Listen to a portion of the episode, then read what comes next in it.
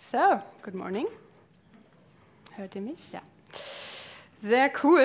Äh, ich stehe heute zum dritten Mal hier, aber die meisten kennen mich, äh, oder zum dritten Mal zum Predigen. Ich glaube, manche kennen mich eher von da hinten. Ähm, genau, die meisten, schätze ich, kennen mich, aber ganz kurz, ich bin Sarah. Ähm, ich arbeite im Personalwesen äh, hier in der Unternehmensberatung in München, bin seit ungefähr drei Jahren mittlerweile in München. Die Zeit fliegt. Ähm, mehr zu mir will ich gar nicht sagen, ähm, außer vielleicht, ich bin ein Mensch und das will ich bitte vorweggeben.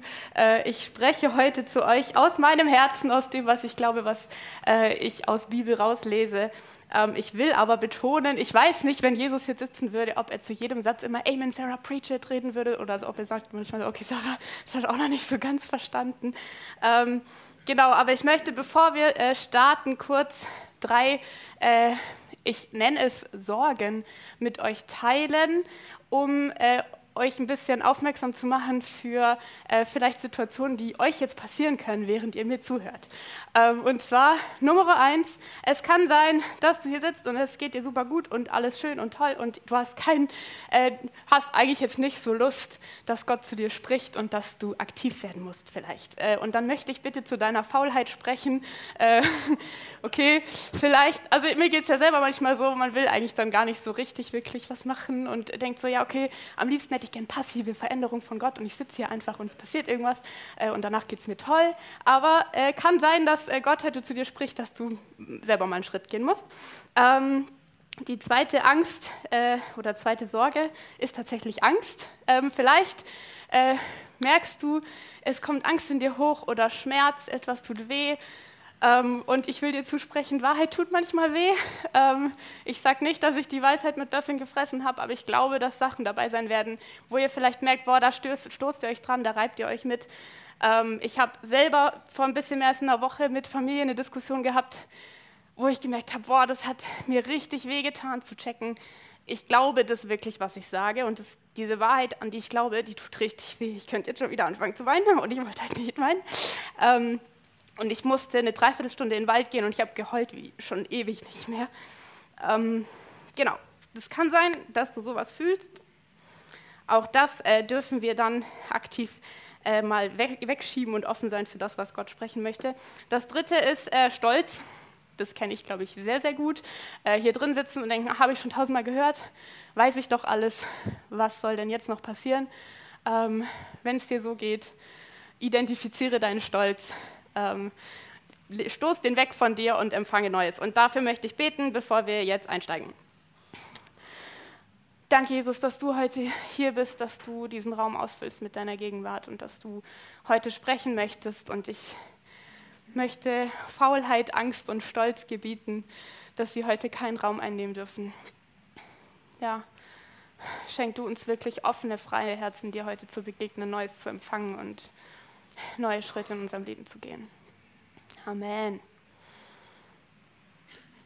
Ich nehme euch heute in einen Text mit rein. Meine Predigt heißt übrigens alles neu wie das Lied gerade. Jetzt habe ich heute Morgen spontan entschieden, damit es schön zusammenpasst, aber ne, Scherz. Also da kann man ungefähr alles drunter deuten. Ähm, genau, ich spreche mit euch heute über einen Text aus Apostelgeschichte 17, Verse 22 folgende. Ähm, vielleicht ganz kurz zum Hintergrund. Äh, da können wir auf genau diese Folie. Ähm, es geht um Paulus, der ist auf seiner zweiten Missionsreise unterwegs, äh, war gerade mit Silas und Timotheus, war er in Thessalonich und in Beröa, das ist hier oben links auf der Karte, und ist schon mal vorgereist nach Athen. Äh, weite Strecke übers Meer, damals war das noch nicht so easy peasy wie heute. Ähm, die anderen zwei sollen noch hinterherkommen, aber er hat schon mal Zeit. Ähm, was macht er? Er läuft durch die Straßen von Athen und schaut sich das Ganze schon mal an.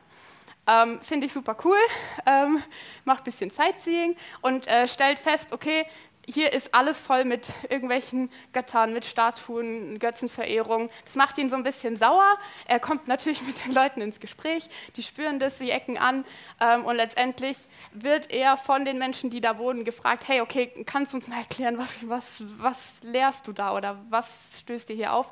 Ähm, und er landet auf dem Areopag, ich kann das nicht richtig aussprechen, glaube ich, aber einem Felsen, äh, wo, es, äh, wo die wichtigen Leute saßen und hat dann äh, gesprochen zu der Menschenmasse. Genau. Ich lese den Text in vier Abschnitten.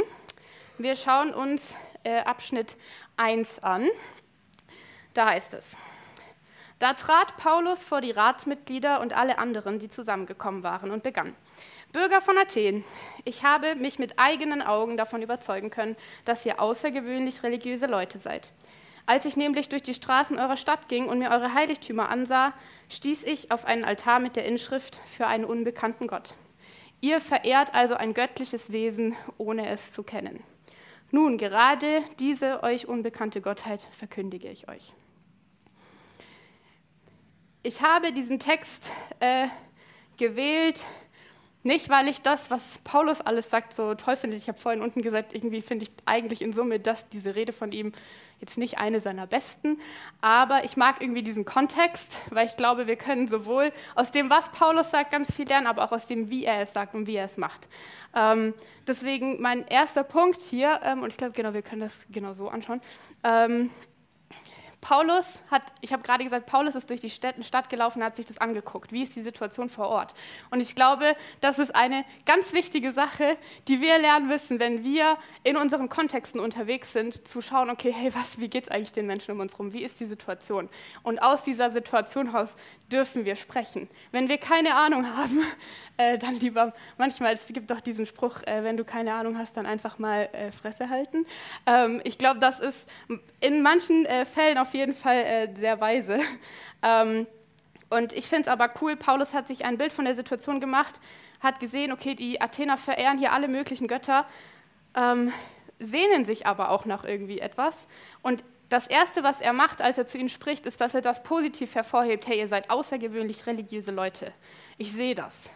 Ähm, aber er identifiziert diese Frage, okay, einem unbekannten Gott, irgendwie ist da keine Nähe. Ähm, und ich glaube, ähm, neben dem, dass es wichtig ist, dass wir wahrnehmen, was, was sucht unser Umfeld oder wie geht es unserem Umfeld, haben auch wir genau diese Situation, dass wir, wenn man durch, wenn ich jetzt durch eure persönliche Stadt symbolisch ihr euer Leben laufe, glaube ich, sehe ich da auch einige Götter rumstehen oder Götzen. Götzen sind ja äh, nach der Definition etwas, was uns von Gott trennt oder abhält, in seine Nähe zu kommen, in seine Gegenwart zu kommen. Ähm, und ich glaube, auch da dürfen wir uns die Frage stellen, okay, wo haben wir Götzen in unserem Leben? Ähm, wo haben wir, verehren wir vielleicht auch ein Stück weit diesen unbekannten Gott, weil wir natürlich Gott immer nur stückweise erfassen können und lernen können. Und äh, jeder von uns hat kein am Ende ganzheitliches, am Ende vollendetes Bild, was in allen Facetten Gott so umfasst, wie er wirklich ist, sondern wir alle haben äh, unsere Lücken im Kopf. Deswegen dürfen und müssen wir, glaube ich, selber auch offen sein, einfach da Neues zu empfangen. Genau. Ich gehe zum zweiten Abschnitt. Paulus spricht weiter. Meine Botschaft handelt von dem Gott, der die ganze Welt mit allem, was darin ist, geschaffen hat. Er, der Herr über Himmel und Erde, wohnt nicht in Tempeln, die von Menschen erbaut wurden. Er ist auch nicht darauf angewiesen, dass wir Menschen ihm dienen. Nicht er ist von uns abhängig, sondern wir von ihm. Er ist es, der uns allen das Leben und die Luft zum Atmen gibt und uns mit allem versorgt, was wir zum Leben brauchen. Aus einem einzigen Menschen hat er alle Völker hervorgehen lassen.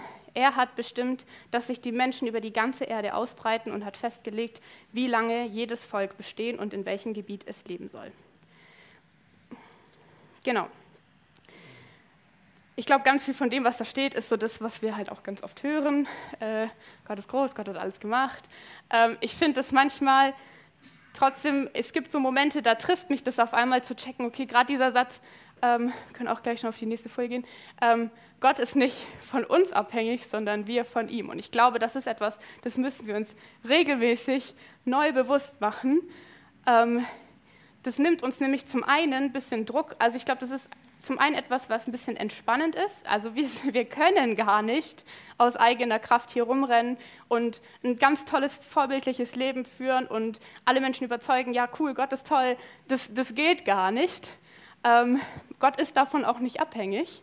Und trotzdem, wir sind extrem abhängig von Gott. Und ich finde, das ist etwas, was auch erschreckend sein kann, darf, soll. Ähm, ich glaube, es ist wichtig, dass wir verstehen, dass wir in einer Abhängigkeit zu Gott leben und dass wir ihn wirklich brauchen. Äh, das ist ein ganzes Thema für sich. Ähm, alles, was auch mit Furcht des Herrn zu tun hat, ohne jetzt dieses Riesenfass aufreißen zu wollen. Ich habe ein Buch dabei, wer uns interessiert, der kann später da gerne mit mir drüber reden oder reinschauen, ähm, wo es ganz viel um Furcht des Herrn geht. Finde ich super spannend, super kritisch, super herausfordernd. Ähm, aber ich möchte hier an der Stelle gar nicht zu sehr drauf eingehen. Ich komme später noch mal ein bisschen drauf zurück. Ähm, genau, aber ich springe tatsächlich schon in den dritten Abschnitt. Paulus redet weiter.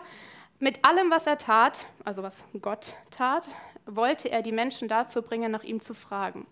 Er wollte, dass sie, wenn irgend möglich, in Kontakt mit ihm kommen und ihn finden. Er ist ja für keinen von uns in unerreichbarer Ferne. Denn in ihm, dessen Gegenwart alles durchdringt, leben wir, bestehen wir und sind wir. Oder, wie es einige eurer eigenen Dichter ausgedrückt haben, er ist es, von dem wir abstammen. Wenn wir nun aber von Gott abstammen, dürfen wir nicht meinen, die Gottheit gleiche jenen Statuen aus Gold, Silber oder Stein, die das Produkt menschlicher Erfindungskraft und Kunstfertigkeit sind. Ich finde es äh, richtig stark, wie Paulus das hier formuliert. Mit allem, was Gott getan hat oder tut, wollte er die Menschen dazu bringen, nach ihm zu fragen und in seine Nähe zu kommen, ähm, in Kontakt mit ihm zu treten. Das ist mit ein Grund, warum ich es wirklich liebe, Altes Testament zu lesen. Es ist so spannend zu sehen, wie also die einzelnen Kapitel, manchmal denke ich mir so, okay, hm, aber wenn man das so im Kontext sich anschaut, okay, was war Gottes Plan hinter dieser ganzen Geschichte? Ich finde das mega faszinierend. Äh, ihr wisst es, ich rede immer sehr begeistert von Bibel. Ähm, genau, aber ähm, neben dem, das, das hat mich angesprochen, ich habe mir gedacht, also neben dem, dass Gott alles dafür tut, dass wir nach ihm fragen, dass wir ihn suchen, ist es, glaube ich, ein guter Ansatz auch, wie wir selber leben dürfen oder können. Wir haben auf der Gemeindefreizeit, meine ich, darüber gesprochen, auch unterschiedliche Wege. Wie können wir in unserem Umfeld ein Licht sein? Und äh, ich habe das mal irgendwann für mich entschieden zu sagen, ich möchte ein Leben leben, das Fragen aufwirft, sodass ich gar nicht aufdringlich irgendwelchen Leuten sagen muss, hallo, hallo, ich bin Christ, sondern dass es irgendwie, dass Menschen zu mir kommen und Fragen stellen.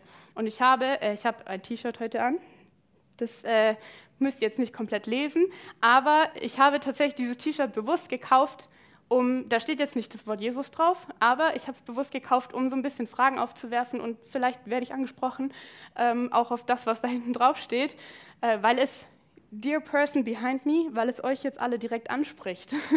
ähm, und ich habe das in der U-Bahn mal gesehen gehabt und dachte mir so, oh cool, äh, ich, ich glaube, da entstehen coole Gespräche draus. Ähm, ist ein Weg sehr subtil, sage ich mal, auch äh, irgendwie die Möglichkeit zu geben, dass andere Leute nachfragen können. Aber geht natürlich auf super viele andere und, Arten und Weisen auch.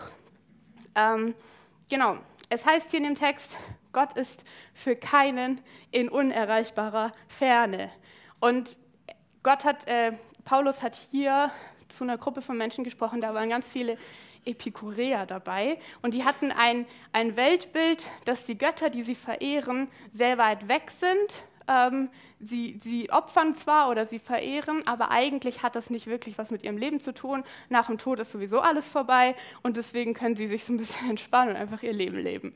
Ähm, und das, was Paulus hier sagt, ist halt genau das Gegenteil von dem. Das, Gott, eure, oder Gott ist nicht in unerreichbarer Ferne, sondern Gott ist ein Gott, dem ihr begegnen könnt, den ihr erleben könnt und dem, zu dem ihr Beziehung leben könnt.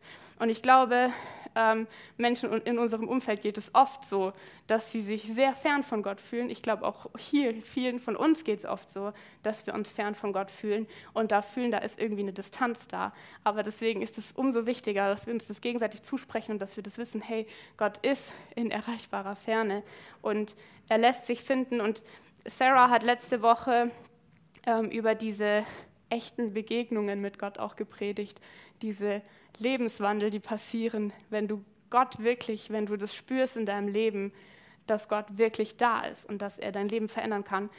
Ähm, und es gibt in der Bibel gibt es äh, zwei Wörter für dieses Kennen oder Wissen von Gott. Ähm, Und zwar gibt es Gnosis und Epignosis. Äh, das eine ist das Kopfwissen, es ist etwas zu verstehen im Kopf, aber das Wichtige ist Epignosis. Du musst, das muss ins Herz fallen, das muss Erfahrungswissen werden, damit es dich wirklich verändert. Weil nur weil du etwas im Kopf weißt, bringt es dir noch nichts.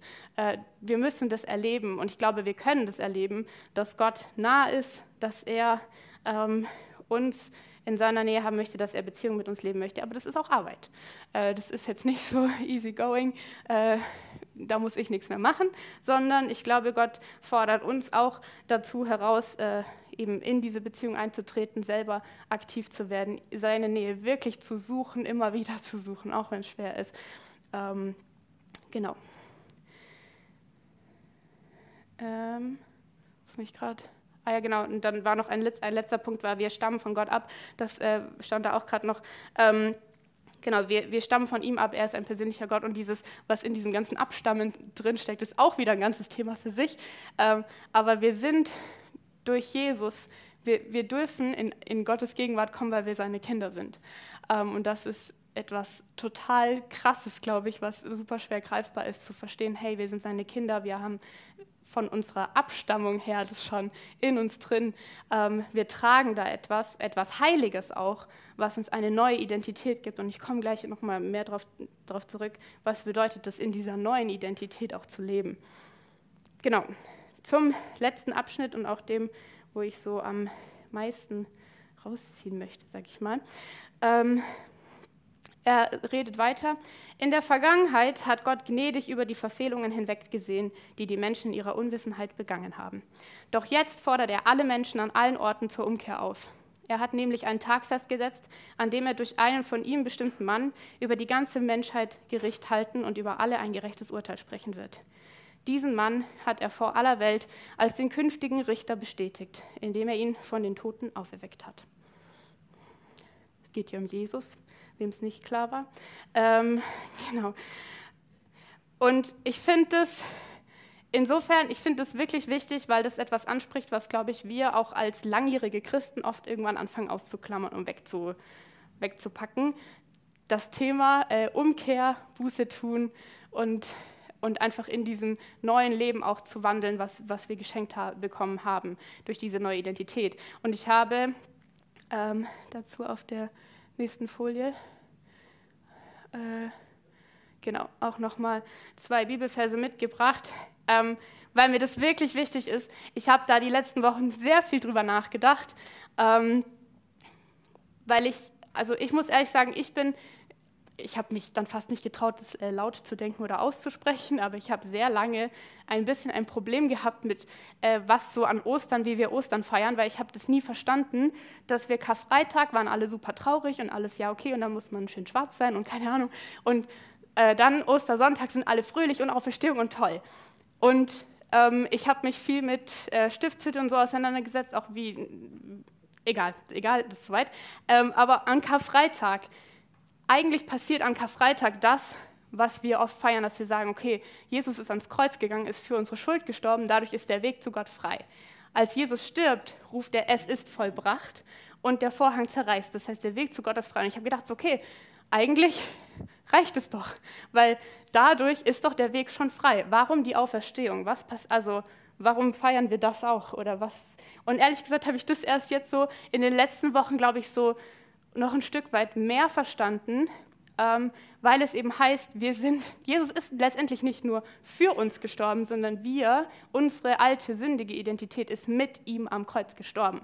Und das zu verstehen, wir sind mit ihm ans Kreuz gegangen, ans Kreuz genagelt. Das heißt, das heißt hier, Christus hat unsere Sünden auf sich genommen und sie am eigenen Leib zum Kreuz hinaufgetragen. Das bedeutet, dass wir für die Sünde tot sind und jetzt leben können, wie Gott es gefällt.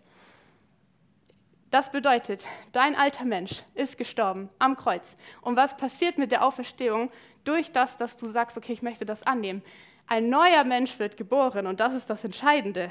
Wir, wir bekehren uns nicht, weil wir sagen, ah ja, cool, dann sind wir errettet, dann ist alles super, sondern weil wir auch in dieses neue Leben eintreten wollen. Und dieses neue Leben ist neu, das ist anders, das wird anders gelebt als vorher, das hat Konsequenzen.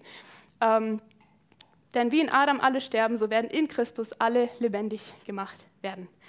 Ähm, du bist in Christus neu geboren und ich habe diese, äh, Mini-Grafik gebastelt. Ich hoffe, sie ist nicht zu klein.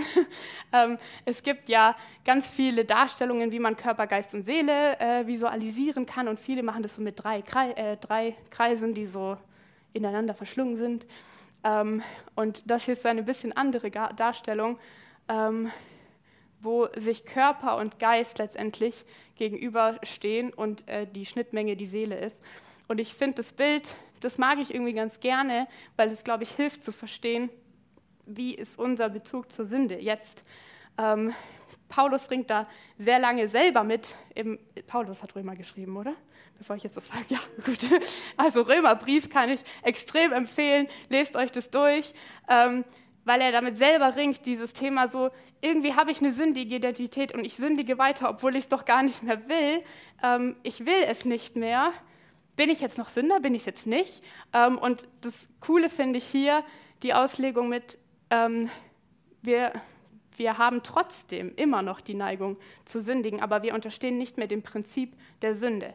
Es gibt einen Unterschied zwischen dem Prinzip der Sünde und den Sünden als solches. Das muss man, glaube ich, ein bisschen trennen, zu sagen, okay, hey, ähm, die Sünde ist nicht mehr das, was deinen Geist beherrscht. Es gibt da in der Bibel auch wieder zwei verschiedene Wörter mit. Äh, das eine ist, ist mehr so ein äh, Einfluss nehmen und das andere ist ein wirklich Herrschen, Kyrios, ähm, was mit in Besitz nehmen äh, zu tun hat. Also eigentlich das, was auch, wie es auch bei Sklaven zum Beispiel verwendet wurde. Sklaven wurden von ihrem Kyrios beherrscht oder von, also, ähm, und das ist nicht mehr die Sünde über deinem Leben. Du unterstehst nicht mehr dem Prinzip der Sünde, sondern du darfst den Heiligen Geist empfangen, dass er deinen Geist regiert ähm, und du unter dem Prinzip des Geistes lebst. Und das heißt nicht, dass unser Körper nicht anfällig ist für Sünde. Ähm, wir haben alle trotzdem unsere Leidenschaften, unsere Begierden. Und ich glaube, es ist super wichtig zu lernen, okay, es gibt Sünde hat immer einen Auslöser und wir können diese Auslöser identifizieren und äh, denen ausweichen, um einfach ein äh, anderes Leben zu leben und wirklich zu versuchen, mit dem Heiligen Geist gemeinsam ähm, das Böse hassen und Gutes tun. Ähm, und das ist das, worauf ich äh, jetzt auch so ein bisschen hinaus möchte. Ähm, ich glaube, es ist wichtig, Jesus immer wieder neu auf diesem, wir machen das total oft, aber immer wieder neu an diesen Platz zu setzen. Jesus, sei du mein Kyrios, regiere du mich, ich möchte mich dir unterstellen, weil die Alternative ist, sich der Sünde zu unterstellen. Es ist nicht so, dass du nicht manipuliert wirst von irgendjemandem. Es gibt nicht äh, Herrscher Jesus oder kein Herrscher, sondern entweder Herrscher Jesus oder halt Herrscher Sünde. Du wirst beherrscht. ähm, das können wir uns gar nicht aussuchen. Und ich glaube, deswegen ist es super wichtig, ähm, und bevor ich äh, zum Ende komme, da nochmal vielleicht kurze Side Note äh, oder auch ein bisschen praktisch aus meinem Leben. Ähm, ich habe gerade gesagt, Sünde hat immer einen Auslöser, glaube ich, ähm, weil die Begierde oder die Leidenschaft, die ich habe, ich kann nicht, ich werde nicht, äh, es wird nicht funktionieren, dass ich sage, ja Gott, bitte nimm mir all meine Begierden, dass ich äh, nie wieder sündigen werde und dann nimmt Gott einfach alles weg und mein Leben ist easy peasy. Ähm, ich glaube, das erwarten wir manchmal, aber das passiert so nicht. Aber ich kann lernen zu identifizieren, was sind vielleicht Auslöser, die mich vermehrt in Situationen bringen, wo es mir schwerfällt, wo ich merke, es tut mir nicht gut. Ähm, und drei Beispiele von mir. Äh, zum einen, ich, es klingt richtig blöd eigentlich, aber ich äh, gehe regelmäßig äh, so ein bisschen durch, wer sind meine Wer sind Freunde von mir, die mir wirklich gut tun? Wer sind äh, Freunde, wo ich merke, das ist destruktiv oder da habe ich gar nichts von?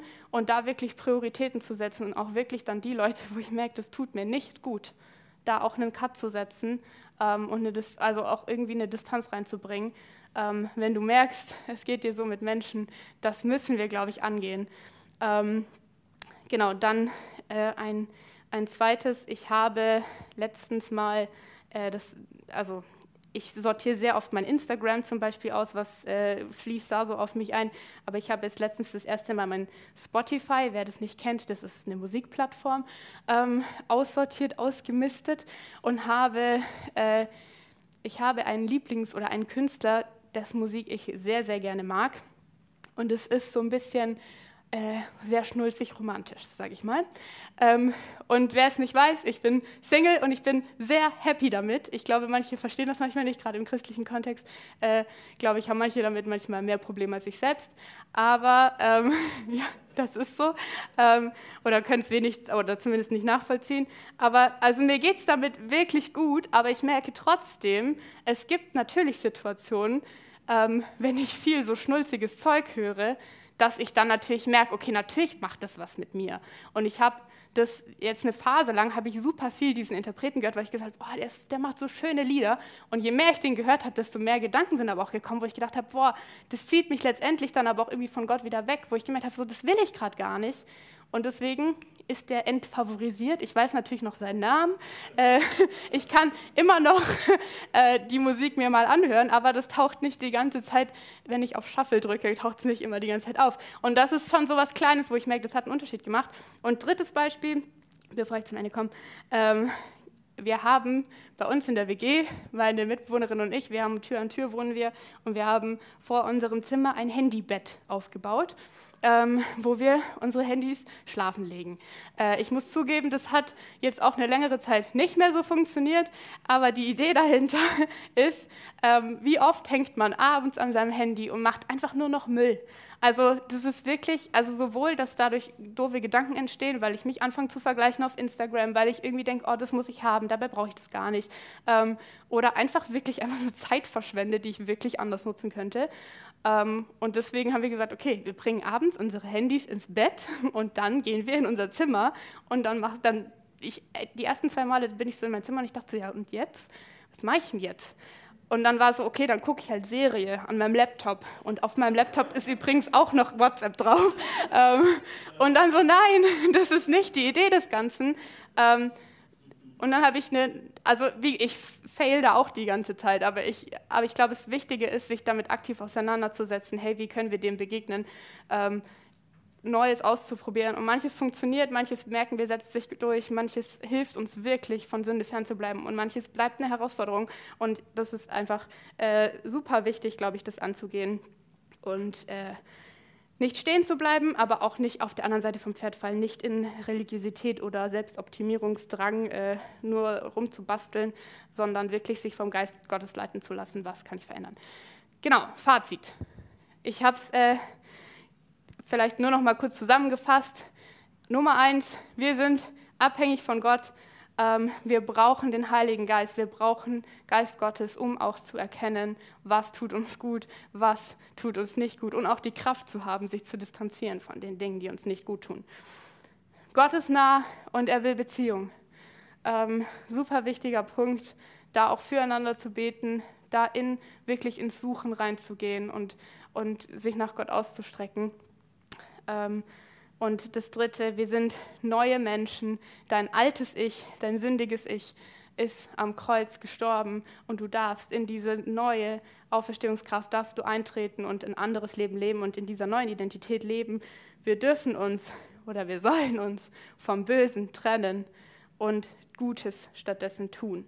Wenn wir uns vom Bösen trennen, entsteht ein Loch, das müssen wir irgendwie auffüllen. Ähm, und sei es mit, mit Bibellesen, ähm, sei es, indem du wirklich, Heiliger Geist, dir Zeit nimmst ähm, für das Reden mit Gott, ähm, sei es, indem du andere Menschen um dich herum suchst oder einfach auch was Gutes, wo du dich rein investieren kannst. Ähm, genau. Ich lasse das mal hier noch, wir können das gerne noch so stehen lassen.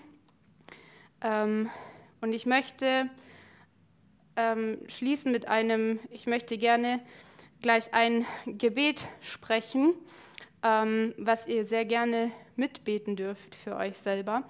Ähm, vorher will ich aber noch ganz kurz was dazu sagen, wie haben die Menschen reagiert auf Paulus seine Ansprache, ähm, die ich, wie gesagt, jetzt nicht die tollste aller seiner Ansprachen finde, ähm, aber trotzdem hat sie Inhalt vermittelt und hat natürlich Reaktionen hervorgerufen, und zwar drei Reaktionen. Es gab ein paar, die haben gespottet, ähm, gesagt, ja, okay, lustig für dich, schön. Ähm, kann auch sein, dass hier ein paar sitzen und denken so, ja, nee, äh, hat nichts mit mir zu tun. Euch kann ich ehrlich gesagt nicht helfen. Ähm, dann äh, müsst ihr halt wann anders wiederkommen. Vielleicht klappt es beim nächsten Mal. Ähm, es gibt eine zweite Gruppe Menschen, ähm, die haben gesagt, hey, das ist cool oder interessant, was du sagst. Verstanden haben wir noch gar nichts davon, aber wir wollen gerne mehr davon hören. Wir, wir wollen mehr, äh, irgendwie rede doch später nochmal mit uns. Euch will ich sagen, zum einen tauscht euch im Nachgang aus. Äh, kommt gern auf mich zu. Ich habe, wie gesagt, ich habe dieses eine Buch dabei, von dem ich wirklich sehr begeistert bin. Äh, ihr könnt da gerne reinschauen. Ich äh, habe zurzeit sehr viele Bücher, die mich total begeistern, aber auch äh, lass dich von Bibel begeistern, lass dich von Bibel inspirieren. Ähm, geh dem nach, was jetzt vielleicht in dein Herz gefallen ist, wo du sagst, da möchte ich gerne noch mehr hören. Und das dritte, die dritte Gruppe Menschen sind die, die direkt umsetzen und sich anschließen und sagen, okay, hey, cool, das will ich auch. Ähm, und mit euch möchte ich beten. Äh, für die anderen natürlich auch. Aber ähm, genau, ich, ich habe, wie gesagt, ich habe ein kleines Gebet formuliert. Ähm, und bevor ich das bete, möchte ich gerne, dass wir uns kurz eine Minute Stille nehmen, dass ihr drüber nachdenkt, okay, was hat euch vielleicht angesprochen? Wo habt ihr vielleicht Götzen? Habt ihr vielleicht Sünde in eurem Leben? Wollt das ans Kreuz bringen? Wollt dafür Buße tun? Wir können das später auch noch ganz praktisch in der Ministry-Zeit machen, ähm, aber auch gleich im Gebet. Ähm, wo möchtet ihr neu in dieses Leben eintreten? Gott wieder neu oder Jesus wieder neu als euren Herrscher über euer Leben einsetzen? Ähm, und ja, wirklich euch von ihm regieren lassen. Ähm, genau, dafür kurz eine Minute Zeit und dann spreche ich das Gebet und ihr dürft das gern dann einfach so in eurem Herzen mitbeten.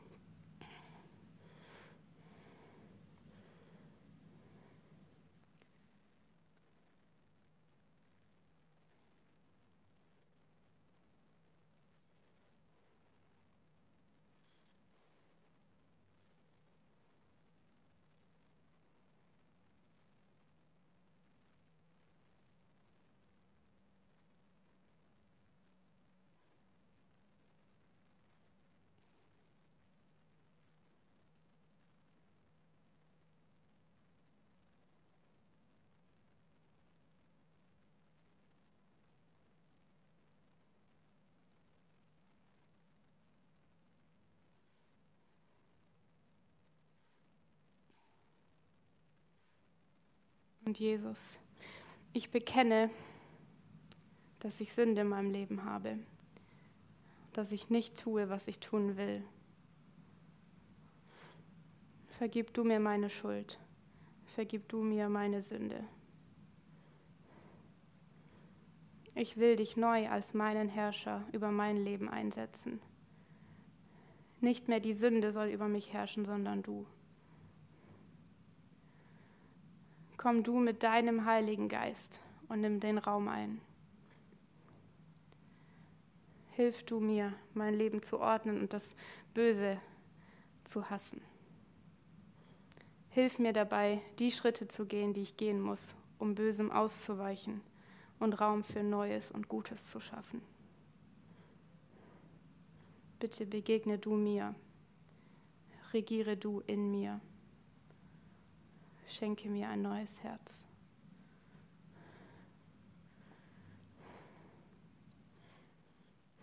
Und Jesus, ich danke dir, dass du diese Kraft hast und mit uns teilst, neues Leben zu schenken und uns in ein neues Leben reinzuführen. Das Leben mit dir zwar nicht immer super easy ist, aber es sehr, sehr, sehr lohnenswert ist. Danke, dass du uns Freiheit schenken möchtest und dass du uns frei machen möchtest von dieser Last der Sünde ähm, und wir eintreten dürfen und uns deiner Herrschaft unterstellen dürfen, weil du Gutes für uns vorhast. Und ich bitte dich, dass du wirklich jeden einzelnen Menschen in diesem Raum jetzt segnest, an Körper, Geist und Seele. Uns heute in Freiheit führst, in neue Freiheit, die wir noch nie so gespürt haben dass du uns Frieden schenkst und dass wir wirklich spüren und sehen dürfen, dass du dein Angesicht uns zuwendest, dass du diese Nähe möchtest, dass du diese Beziehung möchtest und dass du heute hier und jetzt erlebbar bist. Amen.